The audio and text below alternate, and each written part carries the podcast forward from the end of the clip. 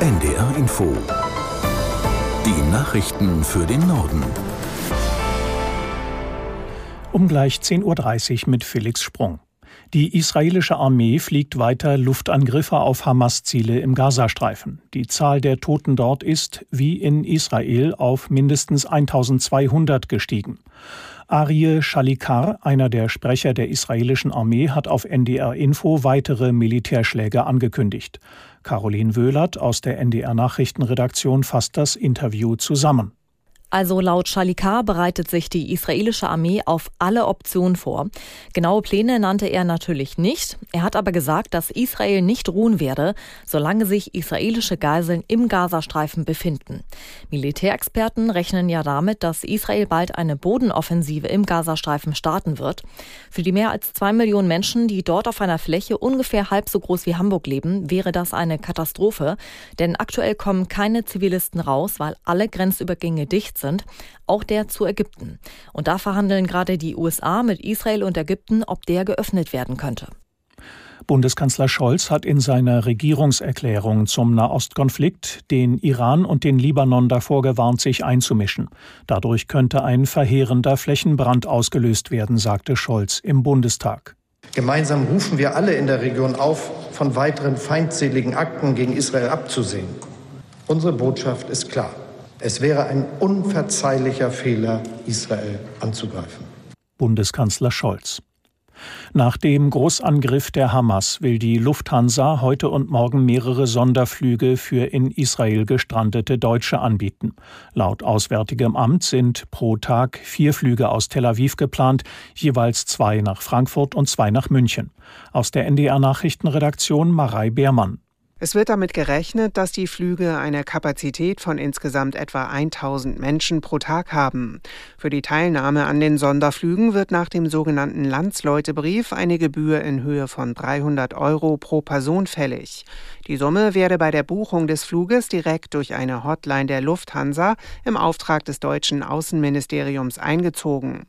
Nach dpa-Informationen stellt die Lufthansa pro Person 550 Euro in Rechnung, 250 Euro übernimmt der Staat.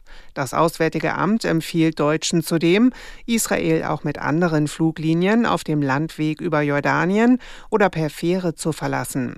Andere Länder wie Polen oder die Schweiz haben bereits Landsleute mit Sonderflügen aus Israel herausgebracht. Frankreich will auch heute Staatsbürger mit einem Sonderflug ins Heimatland zurückbringen. Deutschland beteiligt sich umfangreich an der neuen Abschreckungs- und Verteidigungsstrategie der NATO. Wie Verteidigungsminister Pistorius mitteilte, wird die Bundeswehr dafür künftig 35.000 Soldaten in sehr hoher Bereitschaft halten. Es gehe darum, die regionalen Verteidigungspläne mit konkreten Kräften zu hinterlegen, so Pistorius am Rande des NATO-Treffens in Brüssel. 35.000 Soldaten in hoher bzw. höchster Bereitschaftsstufe wir reden über bis zu 200 Flugzeuge, Fregatten, Korvetten und vieles andere mehr. Und das alles äh, werden wir als Bundeswehr, als Bündnisarmee entsprechend umfänglich einmelden, beziehungsweise haben das bereits getan. Man kann sagen, wir gehen de facto all in, insbesondere bei den sogenannten Enablern, den wichtigsten militärischen Unterstützungsfähigkeiten, wie zum Beispiel Logistik.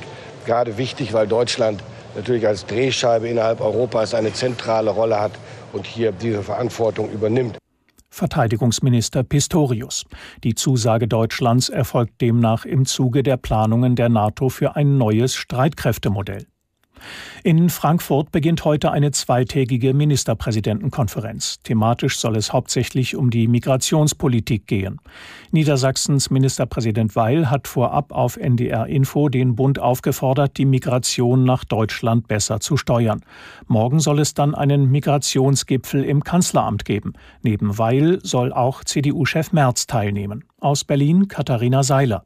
Kanzler Scholz hat ja in dem Tagesthemeninterview am Abend klar gesagt, dass er die Flüchtlingszahlen für zu hoch hält und dass etwas geschehen muss. In einem ersten Schritt haben sich ja nun auch die Ampelspitzen unter anderem darauf geeinigt, dass abgelehnte Asylbewerber schneller abgeschoben werden sollen und zum anderen Geflüchtete mit Bleibeperspektive schneller arbeiten dürfen. Es ist aber jetzt schon klar, dass das der Union nicht reichen wird. Die wollen ja in erster Linie, dass überhaupt weniger Geflüchtete nach Deutschland kommen. Also die Gespräche im Kanzleramt werden morgen wahrscheinlich erst beginnen. Auf dem deutschen Arbeitsmarkt werden derzeit besonders in der Lagerlogistik dringend Fachkräfte gesucht. Das hat eine Studie der Bertelsmann Stiftung ergeben, für die Millionen offene Stellenanzeigen analysiert wurden. In den Städten sind demnach vor allem Büro- und Sekretariatsfachkräfte gefragt. In ländlich geprägten Regionen wie Schleswig-Holstein und Mecklenburg-Vorpommern fehlen dagegen vor allem Verkäufer und Reinigungskräfte. Hamburg weist der Studie zufolge einen Mangel an Personal für Werbung und Marketing auf. Den größten Zuwachs gab es bundesweit im Bereich Gesundheit. Anzeigen für Psychiater und Psychotherapeuten sind in der Liste der gefragten Berufe um 106 Plätze nach oben geklettert. Die Kommunen haben die Bundesregierung aufgefordert, die Jagd auf Wölfe auf Grundlage von Abschussplänen zu ermöglichen. Landkreistagpräsident Sager sagte dem Redaktionsnetzwerk Deutschland, dazu müssten auf nationaler Ebene die naturschutz- und jagdrechtlichen Bundesgesetze geändert werden. Sager verlangte auch, den Schutzstatus des Wolfes auf EU-Ebene zu ändern. Bundesumweltministerin Lemke will heute ihre Vorschläge zum Umgang mit dem Wolf vorstellen. Die Grünen-Politikerin hatte Anfang September schon gesagt, dass der Abschuss eines Wolfes schneller möglich sein müsste. Das waren die Nachrichten.